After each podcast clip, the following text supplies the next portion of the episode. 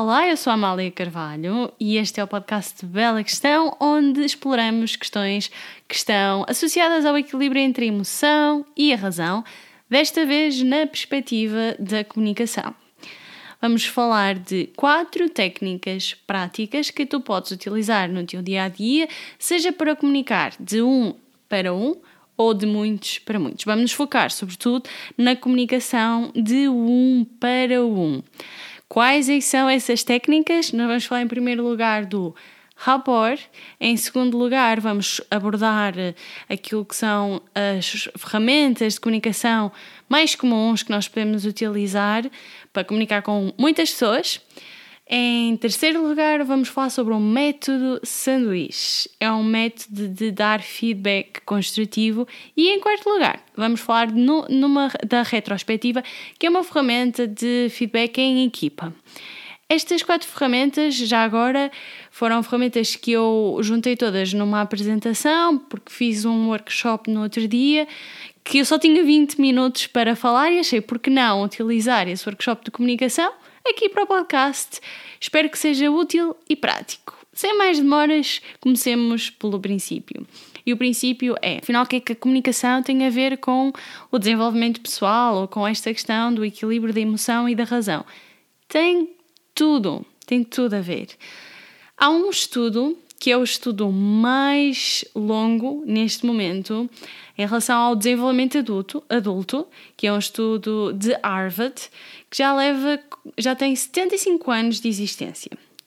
Esse estudo acompanhou durante 75 anos 240 homens ao longo das suas vidas, observou os seus comportamentos e tinha uma pergunta-chave, que é o que é que está por trás da felicidade das pessoas.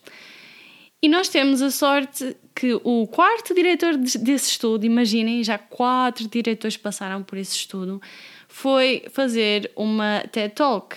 E nessa TED Talk partilhou connosco quais é são os principais resultados. E deixem-me dizer aqui exatamente o que é que ele disse.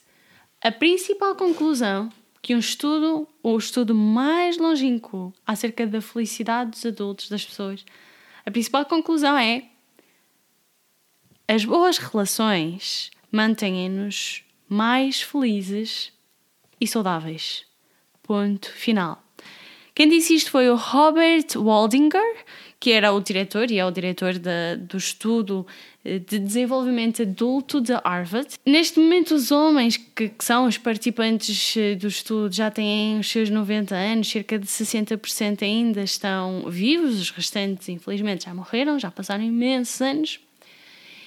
E é isto mesmo que nós acabamos de ouvir não é fama, nem é o dinheiro que nos traz felicidade. E ele começa a sua TED Talk precisamente por estes dois pontos, porque fez um inquérito com millennials e estes foram os dois fatores que, que, mais pessoas disseram que contribuíam para a felicidade. Mas ele deixa muito claro que não. São as boas relações. E como é que as boas relações se mantêm? Através de uma boa comunicação. E é aqui que a comunicação é tão determinante para o nosso equilíbrio entre emoção e razão, porque a forma como nós exprimimos isso vai ter um impacto nas nossas relações e as nossas relações, por sua vez, vão ter um impacto na nossa qualidade de vida, como nós podemos ver através deste estudo. E então, afinal, o que é isto da, da comunicação? Quando nós fazemos ou quando nós iniciamos a licenciatura em Ciências da Comunicação, ou um dos primeiros diagramas que nós temos que conhecer é o diagrama do, dos elementos da comunicação, onde Kotler, que é hum, um dos, uma das grandes referências uh, no que diz respeito a esta teoria da comunicação, ele põe de uma forma simples quais são os elementos da comunicação. Quais é que são, afinal? Nós temos, em primeiro lugar, o emissor, a pessoa que quer passar uma mensagem e temos de ter um receptor, porque a comunicação pressupõe pelo menos duas pessoas. Temos o emissor, temos o receptor e temos a mensagem. Contudo, não só são estes três elementos. Pelo meio, nós temos a codificação e depois temos a descodificação. O emissor vai codificar a mensagem de uma forma e o receptor vai descodificá-la de outro. Quando ele a codifica, o que é que isto significa? Ele vai escolher se a quer codificar através de palavras, através de gestos, através de som, através de vídeo, de imagem. Ele vai codificar e escolher o código pelo qual vai passar a mensagem ao receptor. E o receptor vai descodificá-la. Só aqui, afinal, já temos quatro elementos: emissor, receptor, codificação, descodificação e a mensagem. A mensagem tem que ser codificada através de um meio. Qual é que pode ser esse meio? Pode ser ondas sonoras, pode ser uh, braille, pode ser uh, um, um telefonema, pode ser uma gravação em vídeo. O meio é realmente a plataforma que vai transportar a mensagem, digamos assim. Contudo, ainda assim, não são só estes os elementos da comunicação. Para além disto, nós temos aqui no meio disto tudo o ruído. Ou a entropia, que é, por exemplo, imaginem, eu estou a dizer Olá, olá, meu nome é Amália tu como estás? Mas tu não falas português porque nasceste e, e, és da China, portanto só falas chinês. E eu fui tão clara na minha mensagem: Olá, olá, meu nome é Amália tu como estás? E não é que tu não entendes nada do que estou a dizer. Portanto, uma das coisas que eu não disse, mas que é importante, é nós temos que assegurar que a pessoa que está do outro lado, o receptor, tem as ferramentas para descodificar aquilo que nós codificamos, para descodificar a nossa mensagem, que muitas vezes a gente esquece, temos que falar na mesma linguagem, no mesmo idioma e por aí adiante. E o ruído é muitas vezes aquilo que, nós, aliás, é o que nós não controlamos. Pode ser literalmente ruído, barulho. Imagina esta sala cheia de música e, e tu nem sequer consegues ouvir aquilo que eu estou a dizer. Isso é literalmente ruído. Mas o ruído pode ser um contexto que tenha a ver com algo que aconteceu à pessoa naquele dia e que vai deturpar a mensagem. Ou pode ter a ver com um contexto cultural dessa pessoa. Sabemos perfeitamente que a cultura tem um impacto muito grande na leitura que as pessoas fazem das mensagens, eh, da própria arte, dos filmes, a forma como a sociedade nos educa, os valores da nossa sociedade, tudo isso tem influência na nossa descodificação. Mas para ser comunicação também não pode ir só do ponto A ao ponto B, tem que haver aqui um círculo, tem que haver feedback. O receptor comunica, o emissor recebe, mas o emissor também vai comunicar para que o receptor consiga perceber então se a mensagem chegou e ter feedback. Isto são os elementos da comunicação, espero que de uma forma muito simples. E são elementos que é importante termos em conta porque muitas vezes nós realmente estamos a falar com outra pessoa e não nos apercebemos que ela não tem os mecanismos de descodificação da nossa mensagem. Isto é muito importante para profissões técnicas, por exemplo, um engenheiro ou um médico, muitas vezes que utilizam aquilo que é o vocabulário técnico das suas profissões, estiverem a falar com um comum mortal não vai passar a mensagem, provavelmente. Então o que é que eles têm que fazer? Eles têm que codificar a mensagem de forma a que nós, salvo seja, como os mortais, possamos realmente descodificá-la e entendê-la. Mas isto também podes usar na tua vida mais prática. Imagina tu que estás a falar sobre, sei lá, futebol com alguém que não percebe nada, nem do que é uh, fora de jogo, nem o que é uma falta, nem o que é um árbitro ou vídeo ao árbitro. Então, para que a pessoa possa compreender aquilo que tu queres transmitir, é importante que tu consigas garantir que ela tem esses mecanismos.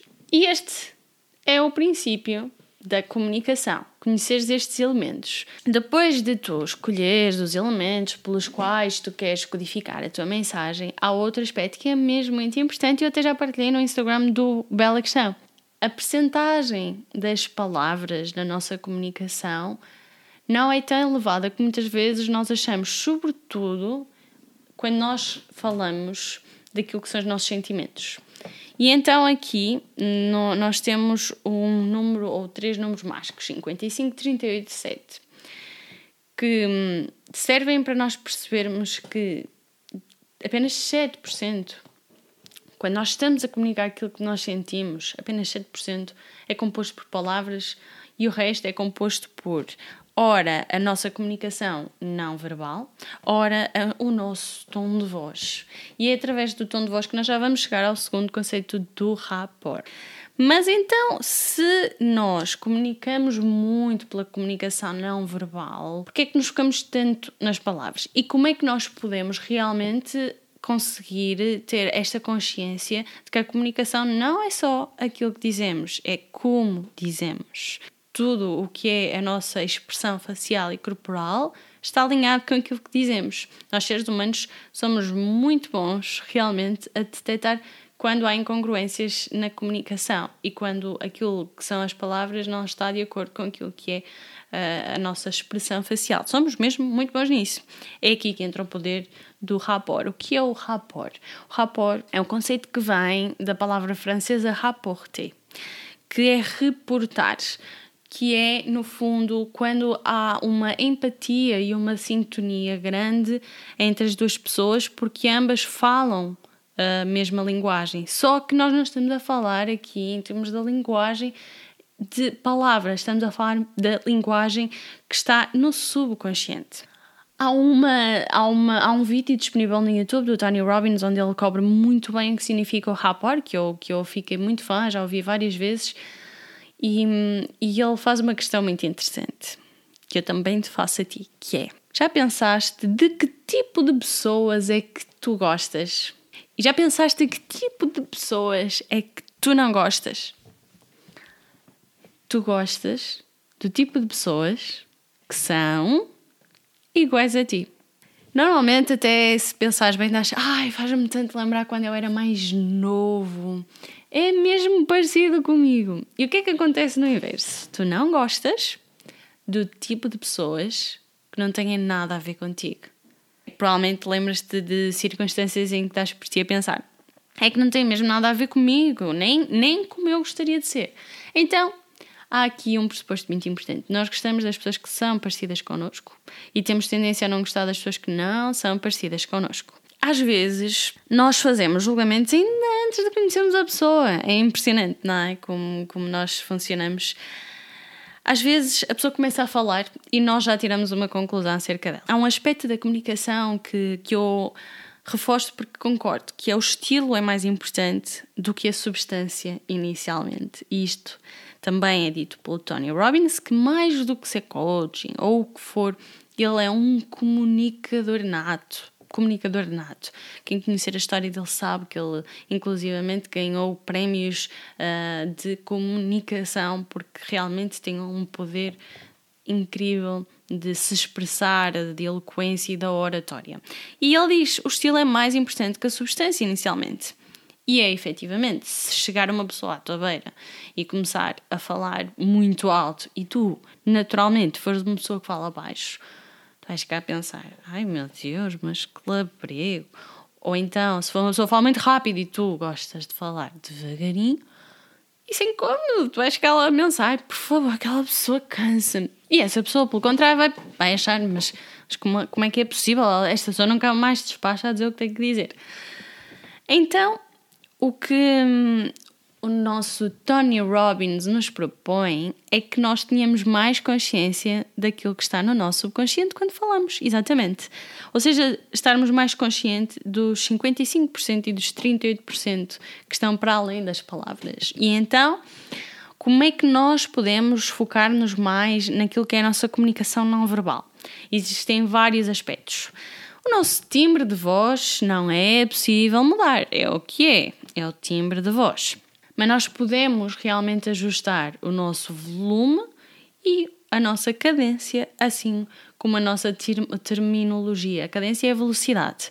Então, se a pessoa que está contigo, e sobretudo quando nós não conhecemos alguém, ou estamos a, a, a ter eh, algum tipo de relacionamento profissional, um relacionamento num contexto académico, algo que não tenha a ver com as, os nossos amigos, que, que são pessoas que nós ainda não conhecemos, é muito importante nós sabermos que, calma, a minha comunicação não é realmente só comunicação verbal, eu tenho também comunicação não verbal. E pensar se a pessoa fala mais rápido, tentamos ajustar um pouco o nosso ritmo, se a pessoa fala mais lento, uh, tentamos ajustar um pouco o nosso ritmo também e, e, falar um pouco mais lento. Porque o que nós vamos conseguir é o tal rapport, vamos conseguir uma sintonia. A pessoa, pelo menos neste tipo de comunicação não consciente, do subconsciente, ela nem se vai perceber, mas já vai estar a simpatizar, falam a mesma linguagem. Então, primeira conclusão tiramos daqui, a nossa comunicação do subconsciente é muito importante, muitas vezes não fazemos uso dela. Começa a hum, tentar entender como é que é a tua comunicação não verbal e o teu tom de voz. Para além desta questão da, da velocidade e do ritmo, temos depois a própria postura corporal. Se a nossa expressão estiver completamente descontextualizada, a outra pessoa lê muito facilmente isso. É a comunicação que nós estamos a fazer. Por exemplo, alguém, isto pode ser mesmo um amigo, acabou de contar uma epopeia incrível da vida dele e tu estás com cara de poker face. Provavelmente porque nem sequer estás a ouvir. O que é que há aqui? Há uma quebra de rapport, a pessoa não sente, não sente empatia. Contudo, pelo contrário, se a pessoa está e aconteceu-me isto e isto e foi, e tu, ah, e mais, e mais, fantástico, incrível. Então estão os dois na mesma, na mesma sintonia, no mesmo ritmo, com a mesma expressão.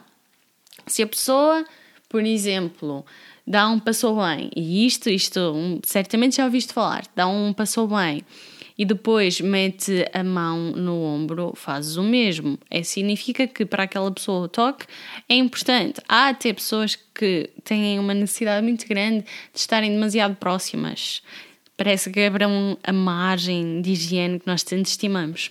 Isso também é possível. Aí, sabendo que para a pessoa sentir eh, conectada contigo, não é? que ela tem essa necessidade e que gosta disso, e tu queres comunicar pela tua comunicação do subconsciente à pessoa que também uh, queres conectar-te e, e queres criar uma relação de confiança, tentas, tentas, por exemplo, às vezes basta desviar a cara e já ficas com mais amplitude, mas se quebrares, e sobretudo quando tu não conheces, se quebrares essa, essa proximidade, estás literalmente a criar a proximidade, não só física, mas do relacionamento. Isto não são fórmulas, não é taxativo, mas há estudos que se debruçam muito sobre isto e são algumas conclusões a que chegam e que tu podes experimentar e verificar.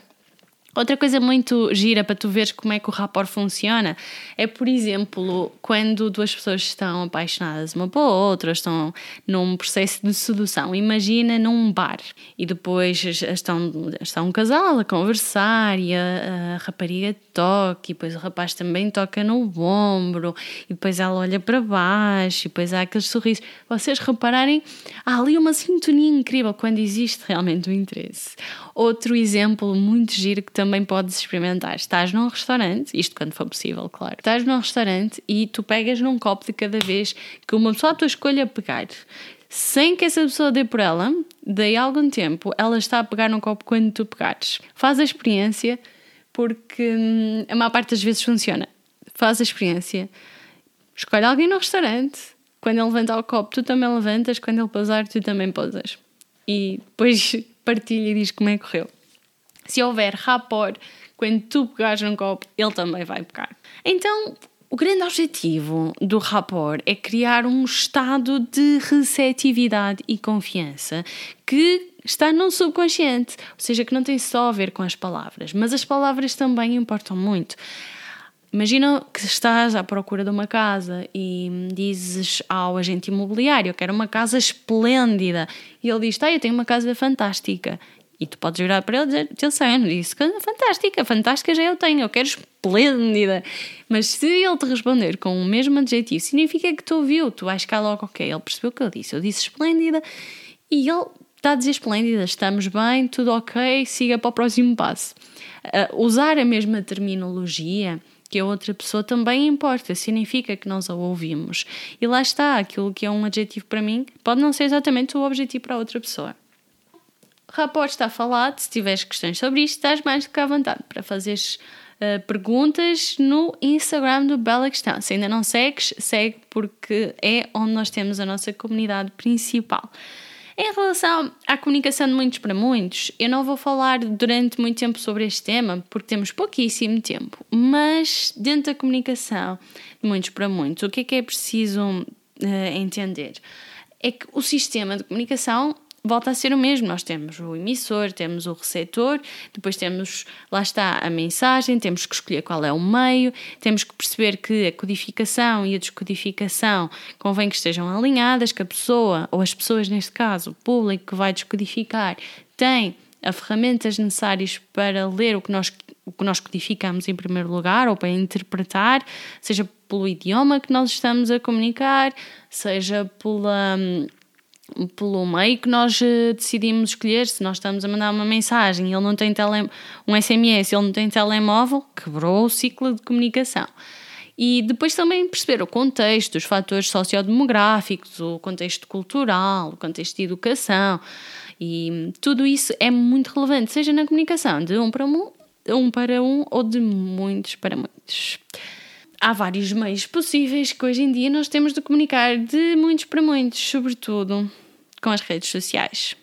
Então, lembra-te, mesmo que sejam as redes sociais que tu estejas a utilizar para comunicar com muitas pessoas, será que o teu público, ou os teus amigos, ou as pessoas com quem te estás a comunicar, têm os meios para descodificar aquilo que tu queres passar? Fica a questão, porque acho que é o mais importante para tu reteres da comunicação de muitos para muitos. Agora passamos para a parte do feedback. Falei-te no método sanduíche. O que é isto do método sanduíche?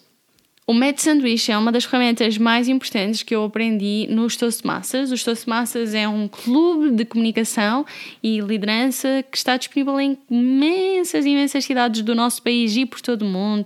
Tem cerca de, se não estou em erro, 300 mil participantes ou membros do clube e hum, é um clube espetacular para quem quer treinar competências de comunicação. Eu voltei a inscrever-me recentemente, eu entrei em 2016, não estou em erro. Já foi há alguns anos, andei para aí hum, dois, três anos, fiz todo um percurso, cá um percurso inicial de 10 níveis e eu terminei a décimo nível. E uma das ferramentas mais importantes que nós aprendemos nesse clube é o, o método sanduíche ou melhor, é dar feedback construtivo. Porquê? Porque nesse clube e depois eu vou fazer um, um, episódio só sobre isto porque eu acho que é realmente muito importante. Este clube serve para nós praticarmos, mas nós para praticarmos e termos uma percepção daquilo que nós fazemos é extremamente importante que tenhamos feedback de alguém, que a pessoa nos eh, diga como é que está o nosso tom de voz, se nós cumprimos com o objetivo do discurso, se temos muletas verbais ou não verbais, tudo isso que são uh, pode ser ruído, por exemplo, naquilo que é a nossa mensagem. Se eu estiver sempre a coçar a cabeça, se eu estiver sempre a dizer ah, ah, hum, ah, ou portanto, portanto, aquelas palavras que se repetem que na realidade são para ocupar silêncios, tudo isso é ruído e distrai daquilo que é a mensagem que nós queremos passar. Mas como é que nós conseguimos saber se fazemos isso? Nos Toastmasters conseguimos fazê-lo porque temos os membros do clube que têm uma metodologia para nos dar esse feedback e essa metodologia chama-se método sanduíche que tem como objetivo construir aquilo que a outra pessoa está a fazer e melhorar. O objetivo é ajudar a melhorar. Sempre. Nós não podemos partir do princípio que a pessoa não fez nada de certo. Isso é errado, a pessoa faz sempre alguma coisa bem. E então, o que nós temos é as duas fatias de pão e a carne, literalmente. As duas fatias de pão são um reconhecimento ou representam um reconhecimento daquilo que está bem, que a pessoa fez corretamente. E aquilo que nós consideramos que funcionou. E nós vamos começar por aí. Nós vamos dizer, no geral, é a primeira fatia de pão, o que é que funcionou bem, o que, é que são os pontos fortes do discurso da pessoa. E quem diz discurso diz a mensagem, o que a pessoa acabou de fazer. Mas a carne vem no meio. E a carne é a parte em que nós contribuímos para a pessoa melhorar. E então aí nós vamos ser factuais e, e objetivos na contribuição que queremos dar à pessoa para ela melhorar numa próxima vez. Seja porque, por exemplo, falou muito depressa, porque hum, esqueceu-se de fazer uma introdução, porque a argumentação acabou por ficar difusa, ultrapassou muito o tempo que lhe estava destinado para ela falar. O que considerar ou que considerares objetivamente que a pessoa podia ter melhorado, tu vais dizer-lhe na parte da carne do, sustento, são os nutrientes, é a tua contribuição para o crescimento da pessoa. E finalmente rematas com uma, um incentivo para a pessoa continuar e melhorar na próxima vez e concluindo, retomando o ponto inicial, lembrando o, o que, que no geral o que é que tu mais gostaste. Então é isto, o método de sanduíche. Tens as duas fatias de pão e os nutrientes no meio, a carne. Isto vai ajudar-te porque a pessoa vai estar receptiva quando tu começares a dar-lhe a parte construtiva. Porque quando uma pessoa começa e, e, começa logo por apontar aquilo que está errado, desanima, é muito fácil desmotivar.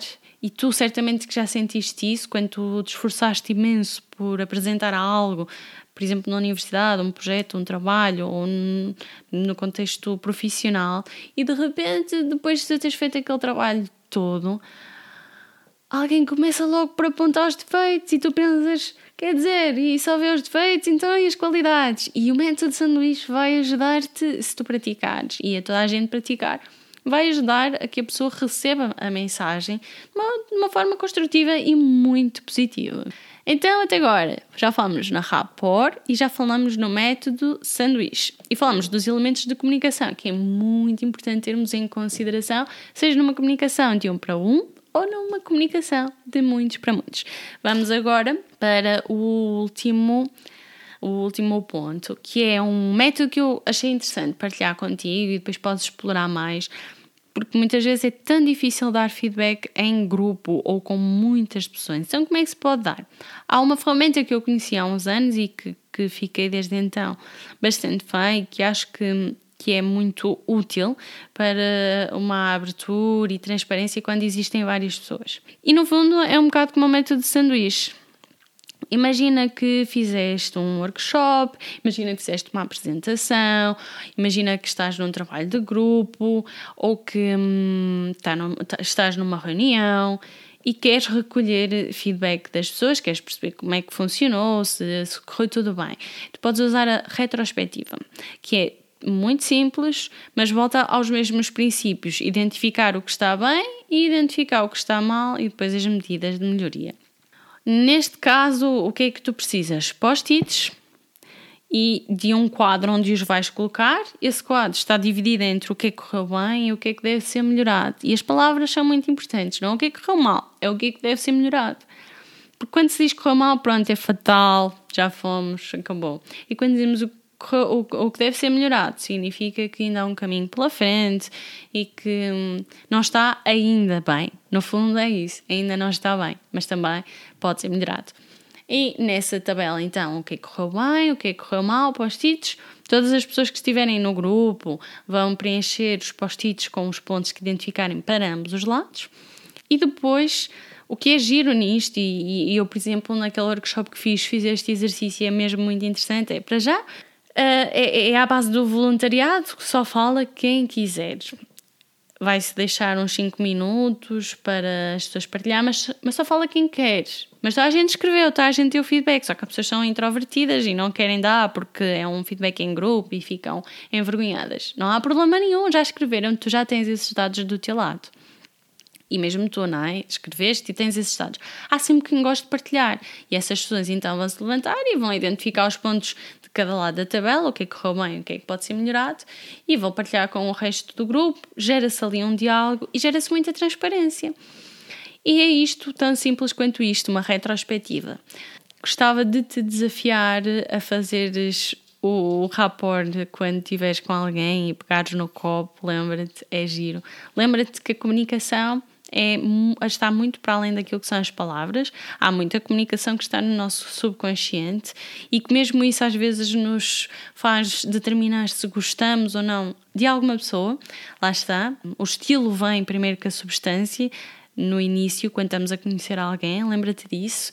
Será que eu estou já aqui a julgar pelo estilo e não pela substância? E a mesma coisa para ti, não é? A mesma coisa as pessoas fazem contigo, também acabam por te julgar em primeiro lugar pelo teu estilo e só depois pela tua substância.